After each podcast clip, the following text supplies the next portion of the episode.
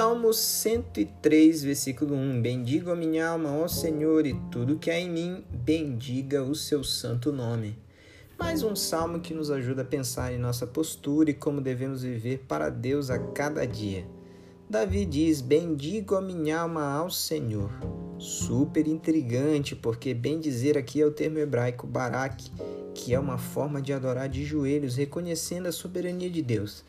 Então, Davi está dizendo que ele não quer apenas falar sobre as bênçãos de Deus, mas também quer adorá-lo com todo o seu corpo, humilhando-se de joelhos e em reconhecimento de sua grandeza. Mas ele entende que não apenas os seus lábios devem adorar a Deus. Eu não sei se você já viu aquelas pessoas orando em frente do Muro das Lamentações.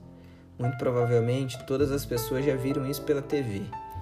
Eles chegam bem cedo, leem seus manuscritos e começam a balançar o corpo inteiro em oração, pois acreditam que todo o seu corpo deve orar junto com eles. Parece uma interpretação exagerada do texto, mas na verdade nos faz refletir e perguntar-se: Eu adoro a Deus com tudo que sou? Meus lábios louvam ao Senhor? Meu corpo louva ao Senhor? Meu intelecto louva ao Senhor? Será que os exercícios físicos que faço são para louvar ao Senhor ou para exaltar a mim mesmo? Que Deus nos ajude a bendizer o seu santo nome com tudo o que há em nós.